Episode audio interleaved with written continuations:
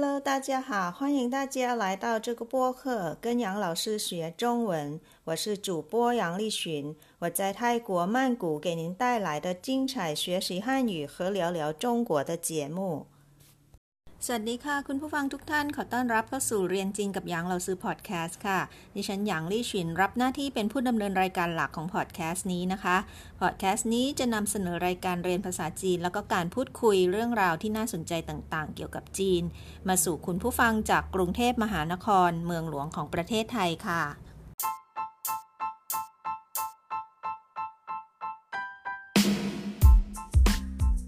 คนคะ วันนี้เรามาชิดชัดชัยหน้ากันในหัวข้อการทำแท้ง หรือภาษาจีนจะเรียกว่าตัวไทย หรือว่าเหยินกงหลิวฉานค่ะ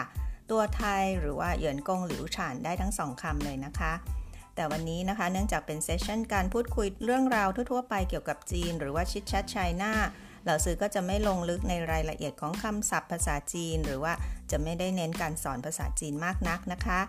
จะเป็นเรื่องการพูดคุยเรื่องราวทั่ว ๆ ไป เกี่ยวกับการทำแท้งในประเทศจีน แล้วก็ประสบการณ์เล็กๆ น้อยๆ มาเล่าสู่กันฟังตอนที่เราซื้ออยู่ที่เมืองจีนนะคะ เกี่ยวกับเรื่องการทำแท้งเนี่ยแหละค่ะ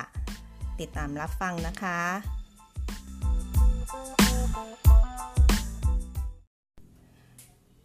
การทำแท้งคือการหยุดการเจริญเติบโตของทารกในครรภ์หรือถ้าอธิบายแบบโหดๆนิดนึงก็คือการฆ่าทารกที่อยู่ในครรภ์นั่นเองค่ะ ฟังดูโหดหน่อยนะคะ แต่จริง ๆ แล้วเนี่ยในบางครั้งการทำแท้งก็เป็นสิ่งที่จำเป็นแล้วก็ต้องทำค่ะ อย่างเช่น ในกรณีที่คุณแม่ท้องโดยไม่พร้อม ไม่ว่าจะเป็นเพราะการถูกกระทำชำเรา การท้องในวัยเรียน หรือจะเป็นสาเหตุที่ทารกในครรภ์เติบโตผิดปกติ เช่นนี้แล้วนะคะ การทำแท้งก็เป็นทางเลือกที่ต้องเลือกค่ะ ซึ่งแต่ละประเทศนะคะ หรือแม้แต่ในสหรัฐในแต่ละรัฐเองเนี่ยก็มีกฎหมายแล้วก็ข้อยกเว้นในเรื่องการทำแท้งในกรณีต่างๆ แตกต่างกันไปค่ะ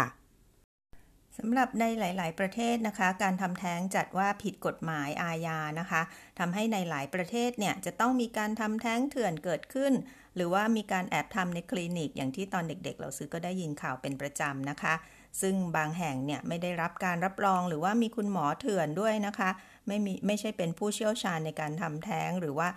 ทางด้านสูตินารีเวชโดยเฉพาะนะคะจะไม่ให้เกิดอันตรายต่อสุขภาพของคุณแม่ที่ทำแท้ง เป็นข่าวให้ได้ยินกันอยู่บ่อยๆ เลยค่ะ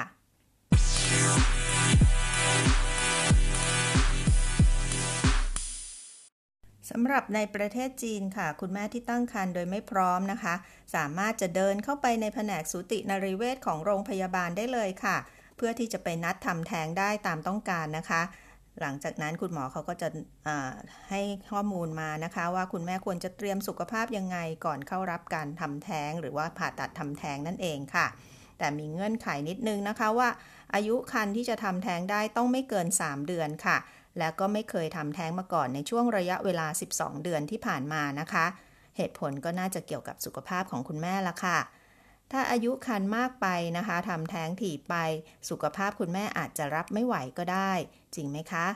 ทั้งนี้และทั้งนั้นนะคะ ก็ต้องดูกฎระเบียบของแต่ละโรงพยาบาลด้วยค่ะ อาจจะแตกต่างกันไปในแต่ละท้องที่นะคะ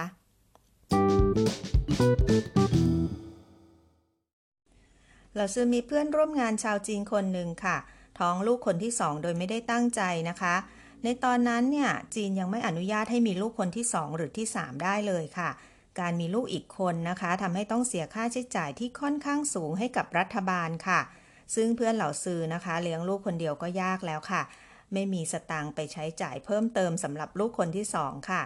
เธอจึงตัดสินใจนะคะลางานเพื่อไปทำแท้งค่ะ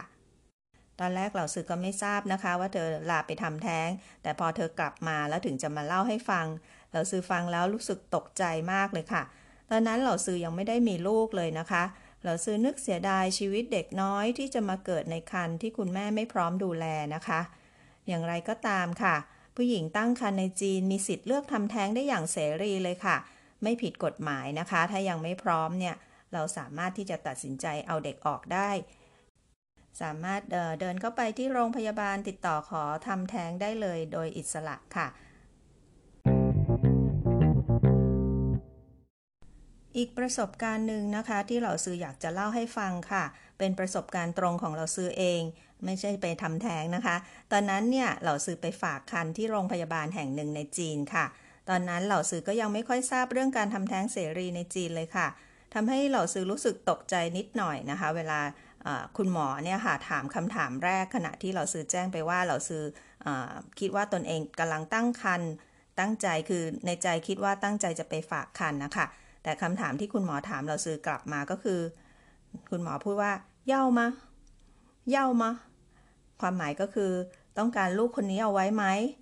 ก็คือถ้าตอบไปว่าไม่เอาเนี่ย คุณหมอก็คงจะส่งเราซื้อไปห้องทำแท้งเลยนะคะ